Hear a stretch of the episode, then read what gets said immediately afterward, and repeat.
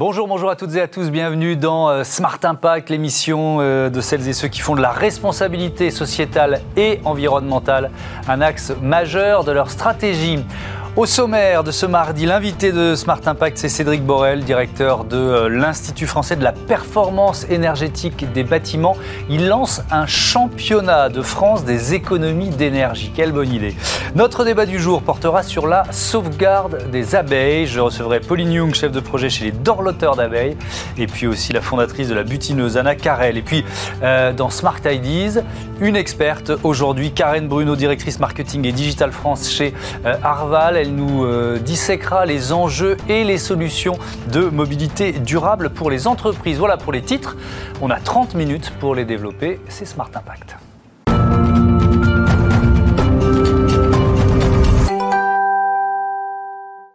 Bonjour Cédric Borel, bienvenue. Bonjour. Vous venez donc de lancer avec votre euh, Institut français de la performance énergétique des bâtiments ce championnat de France des économies d'énergie. C'est quoi C'est un match entre les villes que vous proposez? Exactement, avec quelque chose d'aussi simple et aussi ancien que les économies d'énergie. On fait ça pour le climat, on fait ça pour la facture énergétique des villes, et on fait ça un petit peu en mode interville parce que c'est plus marrant comme ça. Oui, donc ça va avoir un côté ludique et euh, pédagogique. Euh, quelles villes sont déjà inscrites? Combien vous, Comment ça va marcher ce championnat? Vous espérez combien de participants?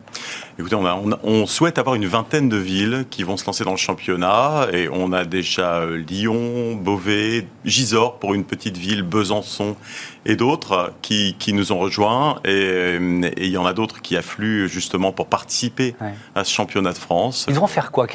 Sur quels critères vont être jugés euh, les performances énergétiques des villes C'est toute la ville ou c'est euh, quelques bâtiments sur lesquels elles vont euh, concourir? Alors les, villes sont vraiment invitées à, s'inscrire sur un panier de, de bâtiments qu'ils vont mettre dans lequel il y aura des équipes qui vont se fédérer pour faire des économies d'énergie. C'est ça le cœur du principe de ce, de, ce, de ce championnat de France. Et il y aura aussi une modalité euh, un peu plus expérimentale avec les voitures, parce que les voitures, ça fait aussi pas mal d'émissions de gaz à effet de serre. Donc voilà les deux, les deux catégories en fait du championnat, les bâtiments les bâtiments municipaux et éventuellement des voitures. Les voitures, ça veut dire quoi? Ça veut dire la flotte de véhicules de la ville ou c'est la consommation? Oui, c'est sur la flotte. C'est la euh, consommation ou les émissions de gaz à effet de serre de la de l'ensemble des, euh, des, des voitures de que, que souhaitera mettre la municipalité dans, hmm. dans le concours.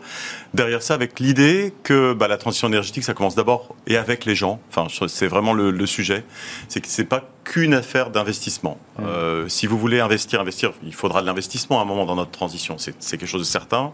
Mais si vous confiez un bâtiment, par exemple, extrêmement technologique aux gens, et que vous leur expliquez pas, expliquez pas comment ça marche, vous risquez d'avoir des comptes performance ou vraiment de pas avoir les, les, performances optimales qui sont euh, qui sont en ligne avec la transition qu'on souhaite en fait. Et en fait Donc l'idée c'est d'associer les habitants, euh, bah les opérateurs de ces de ces bâtiments. Euh, pourquoi? Parce que je vois bien le côté émulation, mais l'idée c'est de trouver aussi des, des leviers de l'innovation?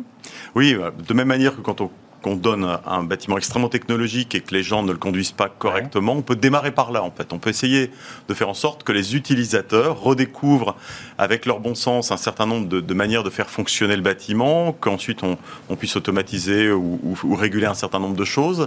Et tout ça en fait, on s'est rendu compte nous depuis 7-8 euh, ans hein, qu'on avait lancé, on avait lancé le, le prédécesseur du championnat de France, le concours Cube, qu'on pouvait gagner en moyenne en un an 12% et les meilleurs dépassent très largement les 30-35 d'économie d'énergie en un an. C'est impressionnant, je suis en train de faire mes grands yeux là, 30, jusqu'à 30% en un an. Oui, Donc évidemment, c'est bon pour la planète, c'est bon pour le budget de la ville aussi. Les deux, les deux, et c'est surtout un gisement qui est parfaitement adressable sans, sans un, avec mm. un faible investissement. Ce sont ce qu'on appelle les actions à faible investissement, et on les fait avec les utilisateurs, et on se recable autour d'un usage plus vertueux du bâtiment. Et la première marche en fait de notre transition énergétique est là, le bon, le bon signal, c'est que c'est accessible à tous. Alors, euh, si on rentre un peu dans, la mécanique, euh, vous allez accompagner euh, les villes participantes pour, pour qu'elles soient les plus efficientes possibles et, pour que éventuellement l'une d'entre elles gagne ce, championnat de France. Mais est-ce que vous pouvez nous citer, je ne sais pas, un ou deux leviers évidents dont justement les habitants peuvent se saisir assez facilement? Ah oui, on a vu plein de choses. Alors c'est bien sûr toutes les choses qui sont à la main, ce qu'on appelle les éco-gestes, hein, qui sont à la main de l'utilisateur. Ça, ça mm. marche très bien. Ça marche sur euh, la partie et le périmètre dont ils sont responsables. On éteint l'ordinateur, on éteint la lumière, on fait attention à tout. On, dénonce si jamais il y, a, vraiment des, euh, des, choses qui restent allumées trop longtemps. On a, on a du bon sens, donc on peut se permettre de s'exprimer aux, aux services euh, techniques qui régulent et managent le bâtiment. Mais derrière ça, on a vu des choses un peu plus un peu plus sympathique se mettre en œuvre. On a vu des gens se dire tous ensemble qu'on n'avait pas besoin d'avoir des radiateurs dans les cages d'escalier parce que, euh, bah, parce que ça fait un, effet de cheminée, ça sort par le toit. Parce que quand on sort dans la rue, on, n'a pas besoin, on sort avec son manteau, on n'a pas besoin que l'escalier soit chauffé à 21 degrés. Et on a vu des gens condamner l'ensemble des radiateurs sur des cages d'escalier. Puis vous multipliez ça par aussi, euh, on retrouve en fait, par exemple, l'idée que ce parking-là, pour des raisons X ou Y liées au passé, était chauffé. On avait un parking chauffé. C'est sympa un parking chauffé. Pour une voiture, c'est très sympa. Et le parking chauffé, ben non, il y avait vraiment des raisons euh, pour le chauffer avant. Il y avait du travail posté, des gens qui restaient là presque toute la journée. Ça ne se fait plus comme ça. Donc on a continué à chauffer le parking, on le redécouvre et on arrête de le chauffer. Oui, donc on est vraiment dans l'initiative, dans, le, retour d'expérience. Est-ce que les entreprises peuvent aussi participer à ce championnat de France? Est-ce qu'il y a une catégorie? Je sais qu'il y a une catégorie pour les lycées, parce qu'il y a une dimension pédagogique. Est-ce que les entreprises peuvent participer? Bien sûr, les entreprises pourront participer. Là, on s'adresse aux villes. Pour le championnat de France, on souhaite 20 villes. Il y a, il y a 20, 20, il y a 20 clubs de foot en ligue. Bon, voilà, 20 villes, ce serait pas mal. Et les entreprises, bien sûr, seront appelées à rejoindre le mouvement euh, directement, puisqu'il y a des entreprises qui ont une couverture nationale, qui sont intéressées et qui, euh, et qui sont avec nous depuis, euh, depuis longtemps dans, dans l'ancien championnat et, euh, qui, qui, après, qui, qui, était celui juste avant. Et donc elles vont nous rejoindre. Cube, ça, ça s'appelait Cube, voilà. Ça, s'appelle toujours Cube. Ça s'appelait Cube 2020, voilà. Donc on a fait un, un, gros brainstorming, on a enlevé le 2020. Et derrière ça, donc dans le concours Cube, les entreprises sont, sont, sont invitées à venir et, euh, et de deux manières, en direct parce qu'ils vont mettre plusieurs établissements dans l'ensemble de la France, quelques dizaines d'établissements, et aussi on les raccrochera à l'équipe locale, à l'équipe euh, de Beauvais, à l'équipe de Lyon, pour qu'il y ait un petit côté équipe d'Interville et euh, chef de file chez les collectivités. C'est ça qui est intéressant. Ouais, et puis public-privé qui euh, dialogue, c'est pas mal aussi ça, qui dialogue ensemble et qui essaye d'inventer des solutions communes. Pour le, pour le thème qui nous occupe, franchement, il n'y a pas de, de, distinction. Public-privé, c'est quand même un bâtiment avec des utilisateurs, mmh. du chauffage, de l'électricité, c'est vraiment quelque chose d'universel.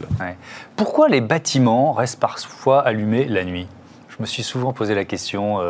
Euh, je me dis, mais à quoi ça sert? Il y a ah beaucoup de gens qui travaillent à l'intérieur. Il Non, c'est des petites régulations qui sont oubliées ou des extinctions de lumière qui n'ont pas été faites. Euh, on peut beaucoup impliquer, par exemple, les, agents de surveillance ou les agents de nettoyage à bien nettoyer, etc.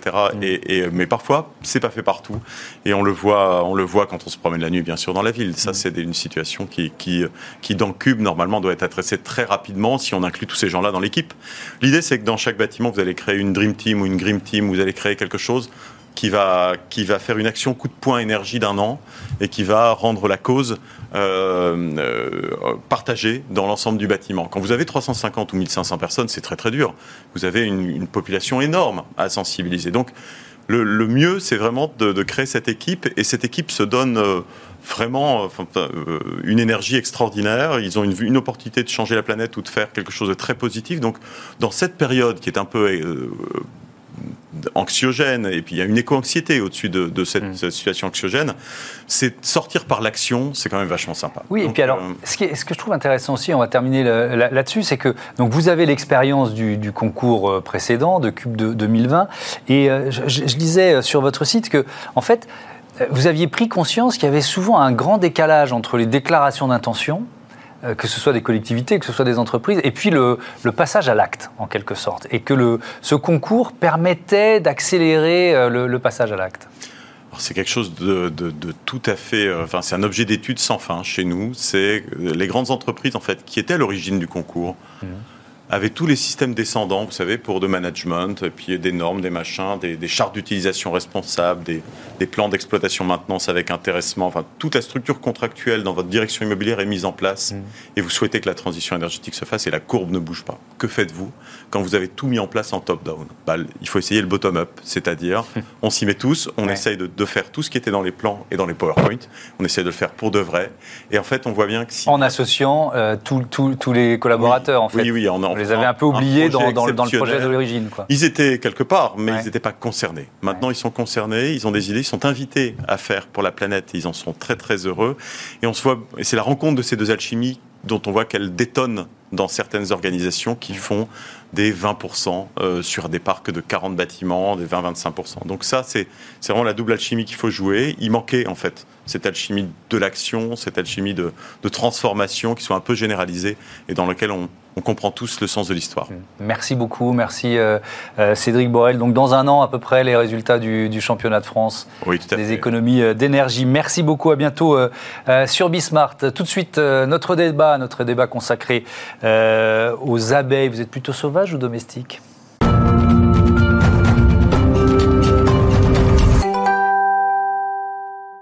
Notre débat du jour est consacré aux abeilles, comment les sauvegarder, pourquoi sont-elles si importantes pour la euh, biodiversité? Pour en parler, Anna Carrel, bonjour. bonjour. Vous êtes la fondatrice euh, de La Butineuse, vous nous expliquerez dans un instant ce que c'est. Et puis en visioconférence euh, avec nous, Pauline Young, bonjour, vous êtes chef de projet chez les dorloteurs d'abeilles. Est-ce que vous m'entendez bien? Tout à fait ça, je vous entends parfaitement, merci. Eh ben, le son est bon, c'est super. Anna Carrel, la butineuse, c'est quoi Un fleuriste pas comme les autres? Oui, voilà, c'est ça. C'est en fait c'est le premier fleuriste français euh, nutritif pour les pollinisateurs. Donc en fait, on propose des plantes qui sont mellifères, c'est-à-dire fortement concentrées en pollen et en nectar, mhm. qui ont donc du coup cet aspect nutritif euh, pour les pollinisateurs. Et on peut donc en achetant euh, les plantes et les, et les, fleurs de la butineuse, évidemment, aider les abeilles. On, expliquera ça dans, dans un instant.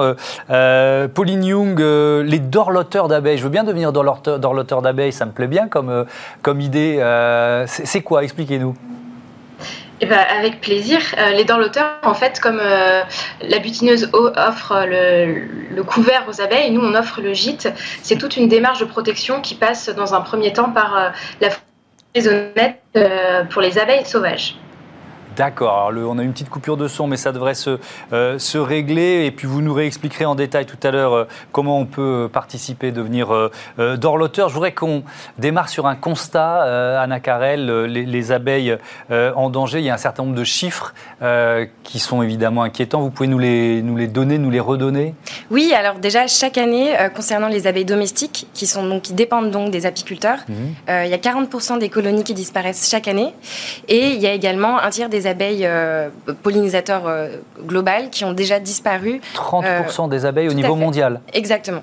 ça. Et en fait, par pollinisateur, on entend vraiment, c'est pas que l'abeille domestique, ce sont les abeilles sauvages mhm. et les cirfes, les bourdons, les petits oiseaux, les papillons. Il y a quand même un, grand nombre de pollinisateurs qui sont méconnus. Alors moi, j'ai vu ce chiffre que vous venez de donner, 40% des colonies d'abeilles domestiques qui disparaissent chaque année. Mais depuis combien de temps? Parce que ça veut dire qu'il y en a quasiment plus si c'est 40% chaque année, j'ai bah, du mal à, comprendre en fait. C'est là où c'est intéressant. L'abeille domestique euh, ne disparaîtra pas tant que l'apiculteur euh, existera. C'est-à-dire que l'apiculteur est capable en fait de reproduire l'abeille domestique. Euh, mais c'est quand même, il y a la solution n'est pas là. Le, problème n'est pas solutionné. Mhm. Ils perdent 40% de leur colonie à cause du varroa, donc qui est un, virus en fait qui atteint les abeilles, mais aussi à cause des disettes et des périodes de, monoculture en fait en, en milieu agricole où il y a une grande disparition des abeilles domestiques d'un coup. Donc ça, ne solutionne pas vraiment le problème, euh, tandis que l'abeille sauvage, d'où l'intérêt et euh, l'importance euh, des des dorloteurs. des dorloteurs, voilà. C'est en fait d'aider les abeilles sauvages à avoir un refuge parce qu'elles sont en totale autarcie. C'est-à-dire qu'en fait, elles n'ont pas de, refuge qui leur est dédié. Elles mhm. créent vraiment leur, leur refuge dans la nature. Et donc, c'est important d'avoir en ville et en milieu rural de quoi en fait les, les loger. D'accord. Donc, ça s'adresse aux, abeilles sauvages. Pourquoi, Pauline Young, ce constat qu'on vient de faire avec, euh, Anna Carrel est, désastreux? Rappelez-nous quel rôle jouent les abeilles et puis plus généralement les, insectes pollinisateurs dans la biodiversité. De toute façon, tous les, tous les insectes, tous les animaux ont un rôle euh, extrêmement important dans les écosystèmes parce qu'on parle beaucoup des chaînes alimentaires, donc chaque, euh, chaque euh, élément est un, maillon très important.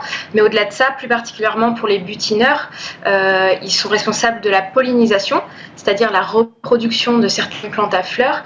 et sans eux, il y a de très très nombreuses plantes qui ne pourraient pas se reproduire. Et donc, on dirait adieu à de nombreux fruits, de nombreux légumes, au café, au cacao, voilà, c'est toute euh, toute notre alimentation qui serait perturbée par ça. Et dans un contexte où la population mondiale est en très forte augmentation, on peut difficilement imaginer se passer de ces butineurs. Est-ce que, Pauline, les abeilles font le gros du travail parmi les pollinisateurs? Alors les abeilles sauvages en particulier sont des très très bonnes pollinisatrices. Euh, d'une part parce qu'elles euh, partent très très euh, peu de leur nid, elles restent sur des périmètres assez, restreints parce que contrairement aux abeilles à miel, qui sont les abeilles domestiques, qui vivent en ruche, ces abeilles sauvages, elles ne vivent pas en ruche. Chaque abeille est solitaire, elle ne vit pas socialement, donc elle fait son propre nid, elle pond ses propres œufs. Et donc à chaque fois qu'elle s'éloigne de son nid, le nid est laissé un peu à la merci des prédateurs. Donc elle a tout intérêt à se déplacer très vite d'une fleur à l'autre pour récolter son pollen. Euh, et euh, voilà, pour le ramener le plus vite possible dans son nid.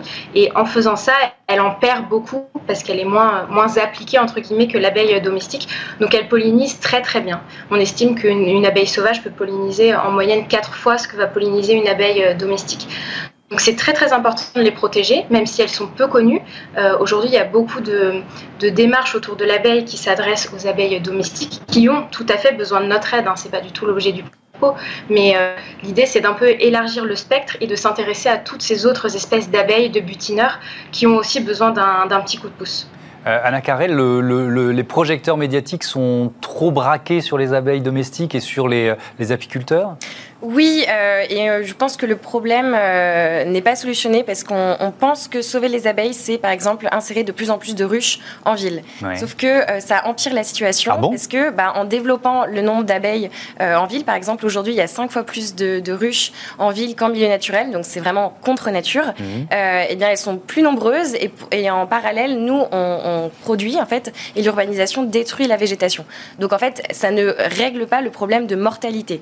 régler le problème de mortalité, c'est par exemple stopper euh, l'usage de pesticides, mhm. c'est faire un jardinage bio, euh, c'est insérer des hôtels à insectes chez soi, c'est avoir des bonnes plantes. Voilà, il y a plein de petites choses euh, et également aussi consommer du miel français pour aider financièrement en fait les apiculteurs français à soutenir et à soigner leurs abeilles chez eux ensuite. quel geste je peux faire moi J'habite en ville? Alors, le geste que vous pouvez faire, déjà, c'est faire attention au miel que vous consommez. Donc, faire attention qu'il est bien français et produit de façon naturelle. Euh, c'est planter des plantes euh, nutritives pour les pollinisateurs. Donc, des plantes qui ont un intérêt, en fait, nutritif euh, et qui sont malheureusement pas forcément les plantes les plus tendances actuellement. C'est également avoir un petit hôtel à, insectes chez vous. Et nous, par exemple, on a beaucoup de clients chez la butineuse qui, en plus des plantes, ont un petit hôtel à insectes et, sont vraiment ravis de voir. Ça ressemble à quoi, un hôtel à insectes? la boucle est bouclée. Euh, alors en fait, il y a, différents euh, matériaux dedans. Il peut y avoir des écorces de bois, mhm. euh, du bambou. et en fait, chaque pollinisateur va s'insérer de la façon dont, il préfère faire son petit nid. Et, donc, c'est un petit, un petit hôtel en bois. C'est très mignon. Pauline Young, quand je voudrais qu'on parle un peu du, débat sur les pesticides et plus spécifiquement le, glyphosate, il y avait eu une, date donnée par le président de la République à une échéance de, de On a passé cette échéance et le glyphosate est toujours euh, euh, utilisé euh, par certains. Comment vous réagissez à ça? Qu'est-ce que ça vous inspire? Pour nous, c'est une vraie, vraie problématique. Aujourd'hui, on parlait tout à l'heure aussi des, effondrements des colonies d'abeilles domestiques. on dit que c'est des, phénomènes qui sont peu expliqués. nous, on est persuadés que voilà, un grand paramètre, plus important, c'est l'utilisation des pesticides qui ravagent des colonies entières dans les abeilles domestiques euh, et qui a des effets aussi dévastateurs sur les, euh, les, abeilles sauvages et sur tous les écosystèmes. Donc pour nous, c'est vraiment euh, un, grand pas en arrière et ça sera une grosse marche à franchir vraiment dans la protection des butineurs, mais pas que, dans, dans tous les écosystèmes, parce que les butineurs déjà petits, on les voit peu, mais on les voit. Après, il y a tous les écosystèmes euh, qui vont être dans la terre ou autres qu'on ne voit pas, mais c'est un impact vraiment global sur notre environnement, sur les écosystèmes, qu'on a encore du, mal à mesurer, mais qui est vraiment dévastateur. Et de toute façon, on le voit aujourd'hui euh, sur les, populations euh, d'abeilles et d'autres butineurs, il y a des régions qui sont voilà, complètement nues de butineurs parce qu'on a abusé de pesticides et que bah, malheureusement les populations ont disparu dans certaines régions. Alors, comme promis, expliquez-nous comment je peux devenir euh, euh, dorloteur d'abeilles. Je crois qu'il y a même une offre pour les entreprises. Tout à fait. Alors, euh, c'est un projet qui a été lancé en début d'année et qui propose à chaque particulier ou entreprise ou collectivité de s'engager pour les abeilles sauvages. Donc chaque dorloteur s'inscrit via notre site internet. Il reçoit un petit dorlotoir. Donc on parlait tout à l'heure des hôtels à insectes. Donc là c'est un dorlotoir, c'est une, petite maisonnette pour abeilles sauvages qui a été conçue spécialement pour elles, avec un petit tiroir vitré qui les permet, qui permet de les observer pendant la construction des nids et puis ensuite l'évolution du nid de la larve jusqu'au cocon. donc les dorloteurs observe euh, tout ça pendant euh, le printemps et l'été. Euh, et au début de l'automne, on leur demande de nous renvoyer leurs cocons d'abeilles sauvages. Ça permet de les extraire des hôtels et donc de les mettre à l'abri des parasites. Il faut savoir que les hôtels à insectes, s'ils sont mal gérés, pas nettoyés, pas entretenus, ça peut devenir très dangereux finalement pour les populations d'abeilles si on n'écarte pas ce, risque parasitaire. Donc en nous confiant les cocons, on les met à l'abri des parasites, on les conserve dans les bonnes conditions de température, d'humidité pendant la période hivernale. Et au printemps suivant, on peut renvoyer des cocons sains à tous les dorloteurs du réseau dans le respect de leur origine géographique. Ça, c'est quelque chose qui est primordial, c'est vraiment le cœur de notre projet. C'est qu'on est convaincu que chaque région de France, chaque zone a des spécificités que ce soit en termes de climat, de végétation. Euh, et pour nous, euh, voilà, chaque abeille a besoin de, ces paramètres-là, d'un climat spécifique, de plantes spécifiques. Donc un cocon qui nous a été confié euh, depuis l'île, il retournera dans la région lilloise pour, la, pour la nouvelle saison. Et comme ça, voilà, ça permet de réintroduire. Bien compris. Merci euh, Pauline, merci euh, Pauline Young, merci, à vous. Merci Anna Carrel, la butineuse, avec notamment une butineuse box. Euh, c'est quoi en... Allez, 20 secondes, dites-moi ce que c'est. La butineuse box, c'est la première box de plantes nutritives pour les pollinisateurs, donc qui contient des plantes qui sont produites localement chez des horticulteurs qui travaillent en, bio eh ben et, livrées en circuit court un autre geste qu'on peut faire les uns et les autres. Merci, à, vous. aussi. À bientôt sur, sur Bismart. Allez, tout de suite, c'est Smart Ideas, parole d'experte aujourd'hui.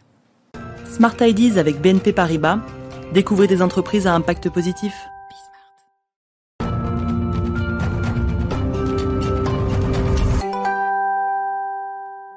Smart Ideas avec euh, une parole d'expert aujourd'hui. Bonjour Karine Bruno. Bonjour. Bienvenue. Vous êtes euh, directrice marketing et digital France chez euh, Arval, société de location de véhicules d'entreprise, filiale de BNP Paribas. Et vous allez nous présenter les enjeux et les solutions de mobilité durable. On commence par les enjeux. Quels sont-ils?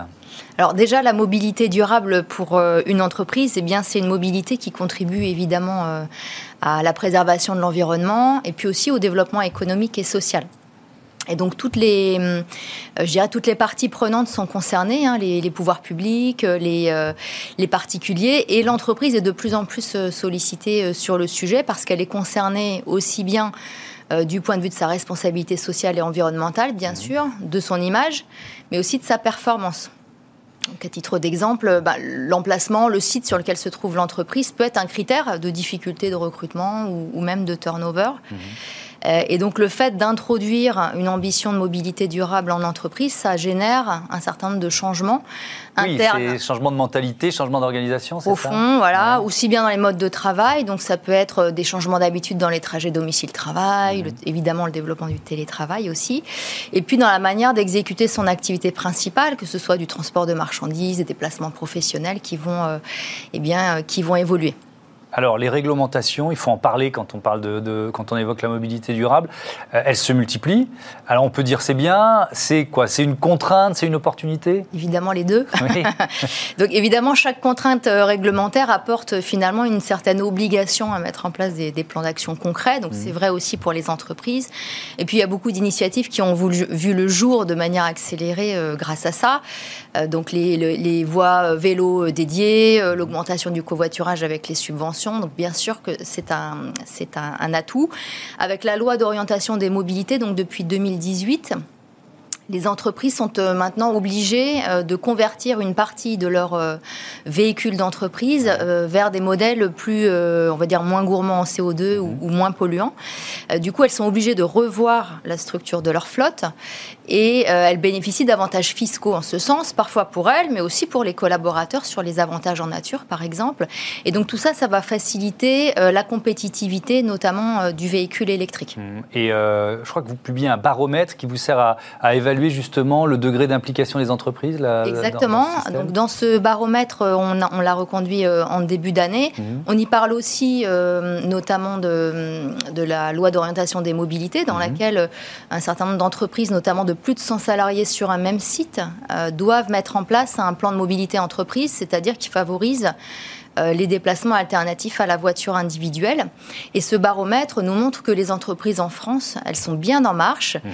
Euh, donc notamment chez celles qui sont concernées euh, par la loi d'orientation des mobilités, au moins par une des dispositions, qui ont plus de 100 salariés, 56% disent qu'elles ont déjà entamé le verdissement de leur flotte, comme on mhm. dit, c'est-à-dire l'introduction de motorisation alternative au, au thermique, avec du hybride rechargeable, du véhicule électrique à batterie. Et on a 30% euh, qui nous disent avoir euh, également entamé euh, la mise en place d'un plan de mobilité avec des actions assez variées. Évidemment, l'une des premières actions les plus faciles, c'est la mise en place du télétravail. donc, on, limite les déplacements. Mhm.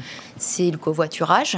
c'est aussi l'autopartage, ce qui est un petit peu différent. je ne sais pas si tous nos auditeurs font la différence. C'est une flotte qui est mise à disposition par mhm. l'employeur auprès des collaborateurs pour l'ensemble des trajets pro-perso.